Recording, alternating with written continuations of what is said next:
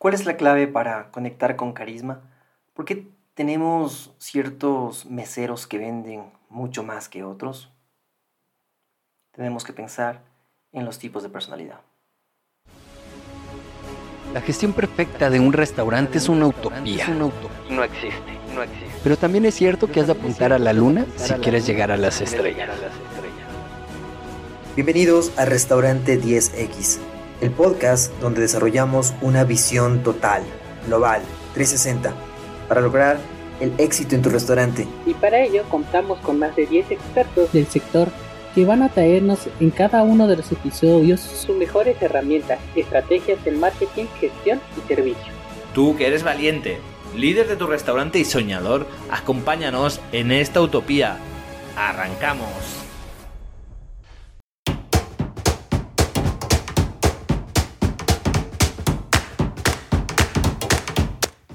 Cuando éramos pequeños, nos dijeron que el inglés sería el idioma universal de los negocios. Luego cuando ya fuimos creciendo, nos dijeron que por la cantidad de, chinos que, que teníamos en el mundo y también por su gran crecimiento económico, pues de seguro el chino era este idioma que iba a dominar los negocios. Ahora sabemos realmente que lo que predomina es la persuasión. Y de hecho, la persuasión es el idioma de los negocios. Em, ¿Pero por qué? Porque tenemos un mundo que es cada vez más rápido y que tenemos que ver que antes las propuestas de valor que se hacían a largo plazo, de se hacían a 40, 60, 80 años, esto ahora es cuestión de 10 años, de 8 años y cada vez va disminuyendo ese tiempo. Es por eso que nosotros tenemos que tomar en cuenta esta velocidad con que si seguimos y se sigue innovando en el mundo, como la tecnología sigue ganando terreno, como el trabajo eh, sigue cambiando, todas estas modalidades que, se potenciaron con la pandemia hacen que nuestros consumidores, que nuestros clientes tengan diferentes eh, formas tanto de trabajar como de querer adquirir productos y servicios. En este caso, su comida. Eh, otro tema también es cómo los emprendimientos han logrado innovarse, renovarse y seguir creciendo. Entonces, necesitamos pensar, necesitamos redefinir, necesitamos eh, comprender cómo este refinamiento de, nuestros servicios y productos eh, pueden alcanzar ese valor tan esperado que, necesitan, que requieren nuestros clientes. ¿Por qué entonces nosotros necesitamos aprender de persuasión? Porque nosotros necesitamos que la propuesta llegue a nuestros clientes, ¿sí? Aprovechando ciertas innovaciones, aprovechando ciertas herramientas pero nuestro cliente tiene que convencerse y estar seguro de que somos la mejor opción. Y no solo nuestros clientes, también nuestros empleados. Nuestros empleados, a nuestros empleados tenemos que eh, convencerles de alguna forma de que tenemos que ir juntos, a nuestros proveedores, que tenemos que establecer relaciones de largo plazo donde nosotros podamos ganar. Hecho, ganar, ganar. Em, ahora, ¿cómo comunicamos estos cambios de paradigmas? ¿Cómo comunicamos correctamente? esta persuasión tiene que ir dirigida, como, como digo, a, jefes, a socios, a clientes, a proveedores, súper importante nuestros proveedores, y, a todo tipo de prospectos. ¿Qué tipo de prospectos podemos conseguir, por ejemplo, en nuestro restaurante? Bueno, podemos eh, conseguir eh, ciertos, ciertas instituciones para hacer cenas, eh, para que hagan entrega de premios, eh, también para alrededor de, nuestro restaurante seguramente hay muchas instituciones que podrían tener convenios con nosotros, que podríamos establecer eh, cierto tipo de, comidas que sería bastante interesante. Y bueno, esa es una forma de comenzar a, buscar cómo dar valor a la gente que está a nuestro alrededor y cómo aumentar también las ventas. Em, Pero entonces, ¿cuál es esta clave para, para conectar con la gente, para ser más carismáticos? Eh, ¿Por qué ciertos meseros venden mucho más que otros? ¿Dónde está la clave de esta parte? Y vamos a empezar por los tipos de, de personalidad, porque todas las personas no somos iguales y no tenemos los mismos gustos. Y si es que e, es verdad que tendremos un, una cantidad infinita de personalidades, tanto de clientes como de empleados, como de proveedores, como de jefes. Entonces necesitamos buscar algún tipo de, parámetros con los cuales podamos decir, bueno, esta persona es de tal forma y le gusta que la atiendan de tal forma. Em, las personas no vemos al mundo como es, vemos el mundo como nosotros somos. Esto ya lo dijo eh, un autor, eh, Jiddu eh, y que esto habla justamente de que primero tenemos que ponernos eh, los lentes de, nosotros, o sea, de ver la forma de nosotros primero cómo estamos viendo y entender que esos lentes con los que nosotros estamos viendo las cosas son diferentes a los, a los lentes con los que están viendo otras personas. Los clientes ven también con otros lentes. Eh, en medida que nosotros veamos cuáles son nuestros lentes y cuáles son los lentes de, la, de las otras personas, eso nos va a ayudar a involucrarnos un poco más, a sentir eh, ese carisma, sentir esa empatía, que va a hacer que nosotros nos podamos comunicar mejor. ¿sí? Eh, no es lo mismo conversar sobre un tema, por ejemplo, el agua, ¿sí? podríamos hablar sobre el agua, y que a la persona que le estemos hablando de agua en su infancia haya sufrido, por ejemplo, de una inundación. O, por ejemplo, eh, que, haya, que haya tenido eh, una sequía, que haya vivido en un desierto. Entonces, eh, siempre vamos a necesitar tratar de entender cuál es esa lupa, de entender cuáles son esos lentes con las que nuestros clientes, nuestros empleados están observando. Y también cuál es la nuestra. Entonces, el primer paso justamente es ver mi lente y ver el lente del otro. Y lo que estamos viendo, viendo en este momento es cuál es mi audiencia. ¿Sí? ¿Cuál es mi audiencia? Alguna vez yo conversaba con, con algún directivo de un restaurante y me decía que quería darles a sus empleados unas gift card por Navidad. Y yo decía, bueno, veamos un poco más la audiencia, cómo son tus, tus empleados. Eh, probablemente ellos necesitarían mejor una canasta básica donde encuentren ciertos víveres de primera necesidad y a lo mejor eso agradezcan más que tener una gift card donde, donde tú podrías comprar en ciertos locales de target alto. Y, y claro, justamente nos, nos referimos a, a, tratar de primero entender a las personas cuáles son sus necesidades, cuáles son sus gustos, cuáles son sus dolores. ¿sí? Entonces, empezando por esa parte, pasamos a un modelo de, preferencias cerebrales, pero eh, no, no, no, no sepan, o más dicho, no, no crean que es algo súper complejo, eh, pero eh, es basado en realidad en, estos dos modelos, en el modelo de, los dos hemisferios que muchos de nosotros conocemos, y también sobre este modelo de, teoría del cerebro evolutivo. Entonces sabemos que por un lado tenemos este cerebro evolutivo que tiene tres partes, que tiene el cerebro reptiliano, donde están básicamente nuestros, nuestros miedos, nosotros eh, realmente contestamos como, que, como, como contestaría uh, o como tendría una respuesta más bien un, un animal, ¿no es cierto?, frente a un depredador, etc. Entonces aquí están básicamente algunos de nuestros instintos. Luego está este cerebro un poco más evolucionado, que es el cerebro límbico, donde encontramos todo este conjunto de, de, sentimientos que puede hacer que yo tome decisiones uh, un poco como decimos de corazón. Decimos entonces que, por ejemplo, las mujeres tienen desarrollado un poquito más esta, este, este cerebro límbico, ¿no es cierto? Y luego el último es el cerebro neocórtex, que es esta parte del cerebro que es un poco más lógica, ¿no es cierto?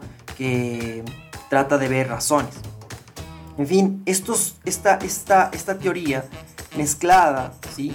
con este, eh, con esta teoría de los dos hemisferios, el hemisferio izquierdo, que es un poquito también más racional, que, que se entiende que es un poco más lógico, analítico, eh, organizativo, matemático, le, gustan los procesos, se, se va hacia los hechos, ¿sí? Entonces, esta parte del cerebro izquierdo con la parte del cerebro derecho, que asimismo es un poco eh, más abierto, lo ve en colores, digamos, y que eh, es donde encontramos la, parte desarrollada de, los diferentes tipos de artes. Entonces, una vez que tenemos estas dos teorías mezcladas, nosotros podemos encontrar que hay cuatro tipos básicos de personalidades. No vamos a entrar un poco a, profundidad en toda la parte psicológica, pero sí podemos decir que básicamente tenemos personas que son un poco más analíticas, otros que son un poquito más exploradores, unos son organizados o más organizados y otros son sensores. ¿De qué se trata cada uno? El analítico es una persona más numérica, le gustan los números, les gusta los hechos, les gusta eh, analizar, eh, son difíciles de, eh, de, convencer, ¿sí? se van mucho a, los, a la data, ¿cierto? Son bastante analíticos. En cambio, los exploradores ven ese big picture, ven, son visionarios, una vez que a, ellos les ponemos números o les ponemos procesos, ellos se pierden, se aburren rápidamente. Pero cuando hablamos de, emociones fuertes, de, buscar nuevos desafíos, pues ese explorador es donde busca eh, su esencia, ¿no? Y luego están los organizados. Los organizados son personas que les gusta el orden, les gusta el paso a paso, les gustan los procesos, eh, no llegan tarde, son puntuales, eh, son mucho de, de, agenda, ¿no es cierto? Y luego están estos, estos sensores un poco sentimentales, eh, donde, donde les gusta el arte, les gusta la pintura, la música, ah, son muy sentimentales, ah, dicen lo que sienten y también hablan con, con, cuando hablan del cuerpo ellos o cuando quieren decir algo, eh, ellos tienen un lenguaje bastante eh, corporal, ¿sí? Ellos dicen, yo me siento de esta forma, siempre están pensando en, otras personas, eh, en cómo se sienten, en, tratar de que, de que, haya justicia, ¿no? Luego están entonces, cuando tenemos estos cuatro, sabemos que todos estos tipos de personalidades pueden ser contrapuestas.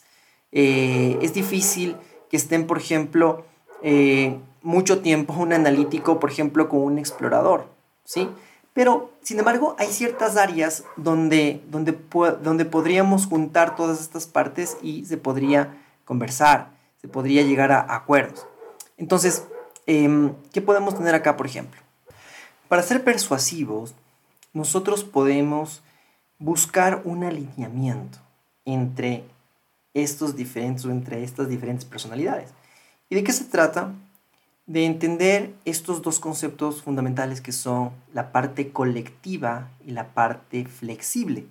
Y para ello podríamos poner como ejemplo eh, de qué se trata o cómo el hombre puede ser ambas cosas, cómo puede ser colectivo y flexible. Por ejemplo, se dice que em, las abejas, em, ellos, ellas pueden utilizar esa forma de alineamiento, porque trabajan en conjunto, trabajan en conjunto, pero no son eh, muy flexibles. ¿Qué quiere decir eso que no son muy flexibles? Quiere decir que no hay por ahí una abeja que de pronto diga, bueno, yo no estoy de acuerdo con lo que nos está diciendo ahorita la abeja reina, y pues vamos a hacer otro tipo de cosas, otra tipo de actividades. Entonces, si bien son muy colectivas, no son flexibles. Ahora, podemos tener lo, contrario. Cuando eh, tenemos, por ejemplo, los monos, son bastante flexibles, ¿sí? bastante flexibles, se llevan mucho por eh, cierto tipo de sentimientos eh, de, de, amor y también puede ser de odio en la manada. Y entonces son flexibles, pero no son tan colectivos. En cambio, cuando hablamos de, del hombre, el hombre es el único que es flexible, ¿sí? Colectivo, hablando en términos humanos, ¿no? Y entonces nosotros tenemos que ver en qué áreas puede haber este match donde se puedan trabajar en conjunto o se puedan tratar temas en conjunto. Por ejemplo, los analíticos están alineados con los organizadores mediante esta parte cuantitativa, esta parte numérica. Los analíticos también están alineados con los exploradores en todo lo que tiene que ver con la parte intelectual. Puede ser también que los exploradores estén alineados con los sensores en la parte cualitativa y los sensores estén alineados los organizadores en toda esta parte emocional. Y entonces ahora podemos ver cuál es el objeto, el objetivo de la persuasión. Es que la otra persona, en este caso nuestros clientes, llámense proveedores, llámense clientes que van al restaurante, pasen de un punto A, ¿sí? que es una versión, a un punto B, que es una mejor versión. ¿sí? ¿De qué se trata esto? Por ejemplo, cuando una persona va a una cafetería, antes de entrar a esa cafetería es una versión A.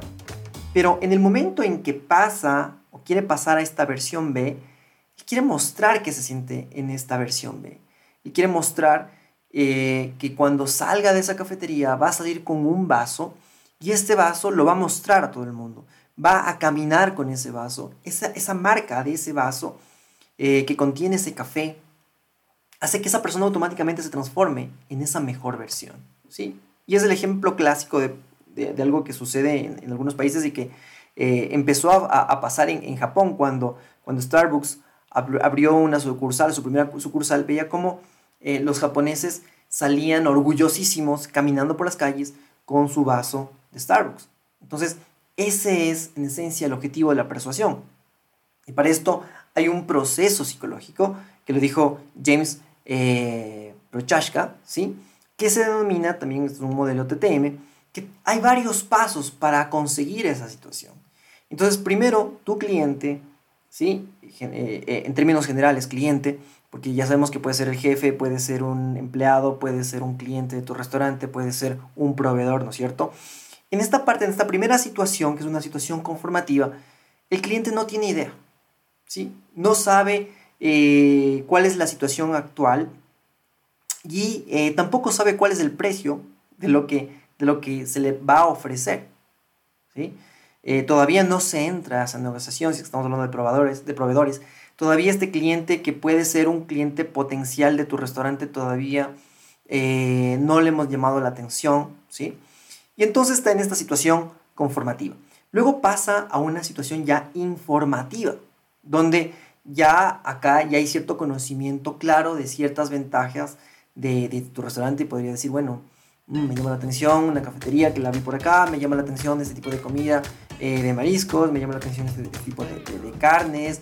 Eh, hay una situación informativa. Y en la tercera es donde tiene que haber una preparación. Porque en, esta, en este tercer estadio, en esta tercera situación, que es la preparación, viene la parte de la planificación. ¿sí? Bueno, ahora vamos a planificar qué pasa si le tengo ya al cliente en la puerta del restaurante. Eh, ¿Qué podría hacer? ¿cierto? Un ejemplo es entrar con, con, con, publicidad. O si es que yo quiero planificar, por ejemplo, que venga eh, mucha gente a mi restaurante al almuerzo, yo tendría que mandar una comunicación, yo tendría que eh, promover, yo tendría que publicitar el almuerzo eh, en horas de la mañana.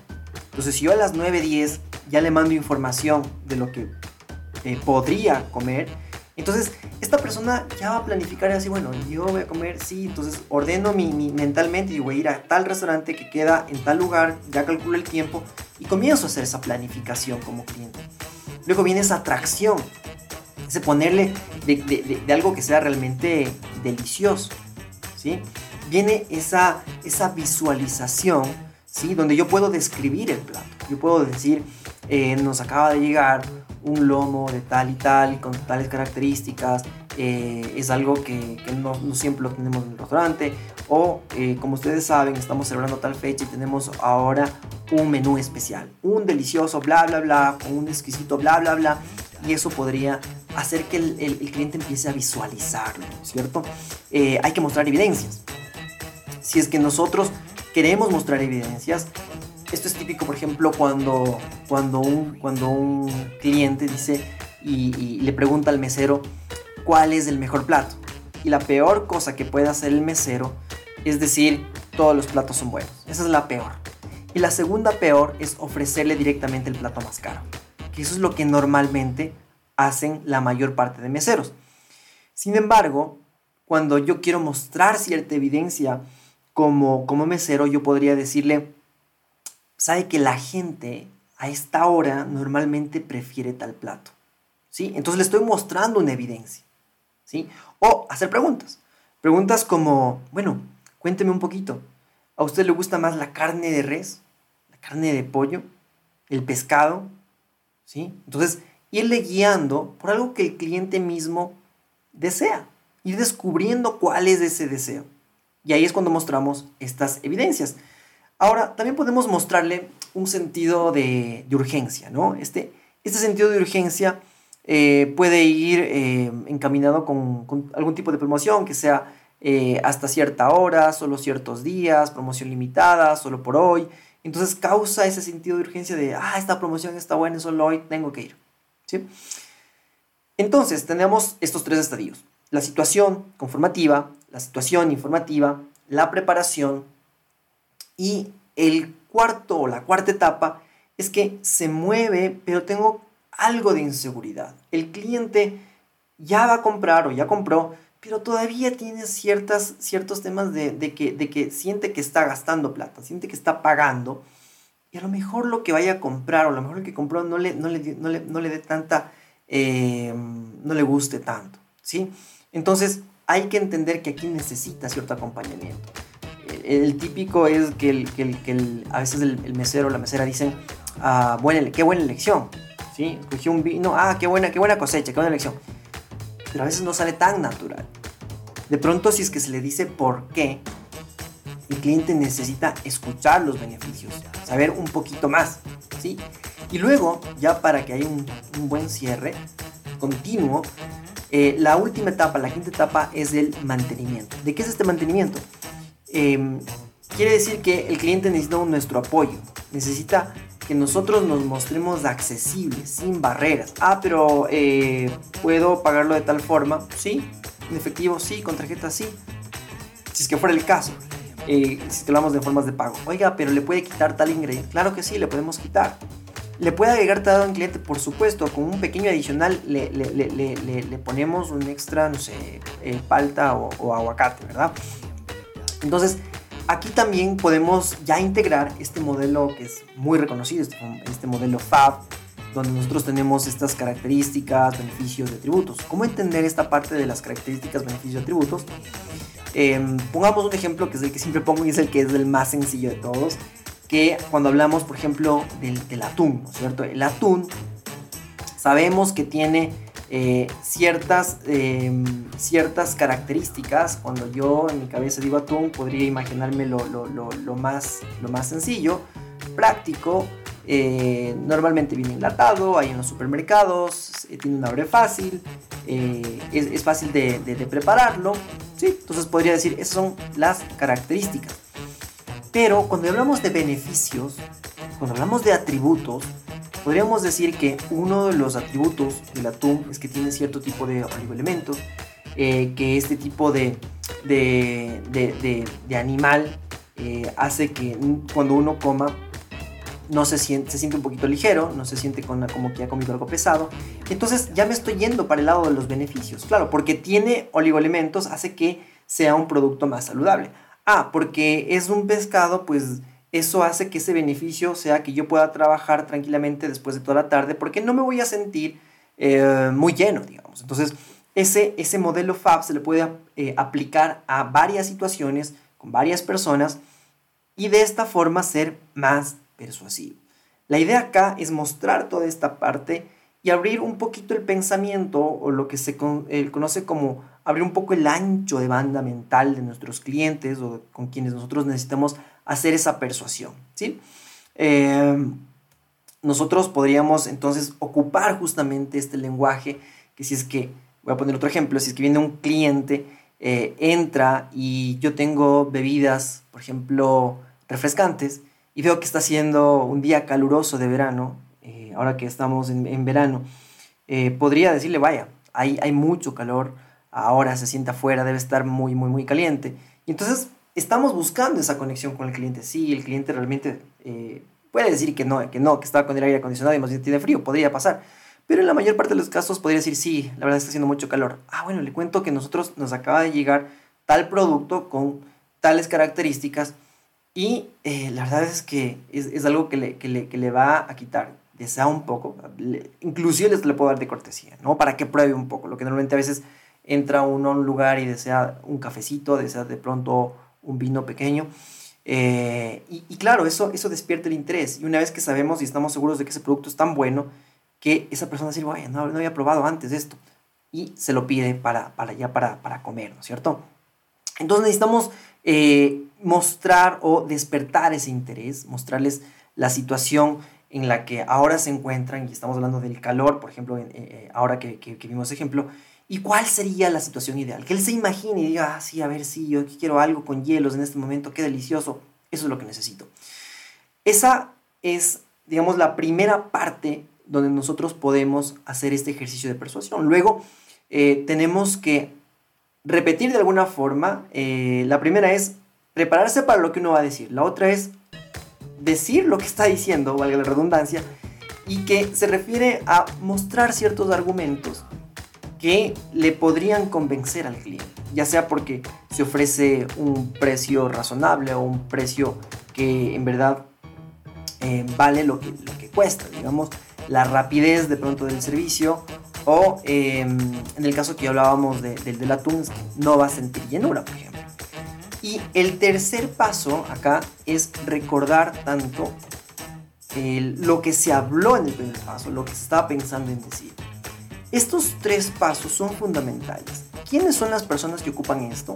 No solo los meseros, aunque básicamente hay que enfatizar con los meseros para que ocupen este conjunto de modelos, entendiendo primero la personalidad de los clientes y luego tratando de justamente ofrecerle eh, productos que realmente le van a gustar a, este cliente. ¿sí? Tratar de descubrir cuáles son sus gustos y por ahí impactar y darle lo que realmente él necesita. ¿Eso qué va a hacer? Va a permitir que el mesero también luego después pueda hacer otros productos para hacer este famosísimo upselling y venderle eh, más cosas, pero no vender por vender. No es vender por, por ganar más ventas. Es vender por conseguir este estadio de llevarle al cliente de una situación 1 una situación eh, actual a una mejor situación, una versión 2.0. Eso es importante no solo en la venta que hacen los meseros, también, de hecho deberían saber, todos en tu restaurante deberían saber todo este proceso. Pero también tú, también la persona que, es de compras, que hace las compras a los proveedores, saber cómo negociar con los proveedores, saber también uh, cómo, negociar con, inclusive con otras instituciones. Si eres un restaurante que está formado, ya creciendo y necesita, por ejemplo, pedir préstamos o hacer algún tipo de negociaciones con otras entidades, con otras empresas o clientes corporativos, pues esto puede servirte mucho. Espero que te haya gustado este episodio y nos vemos pronto. Adiós.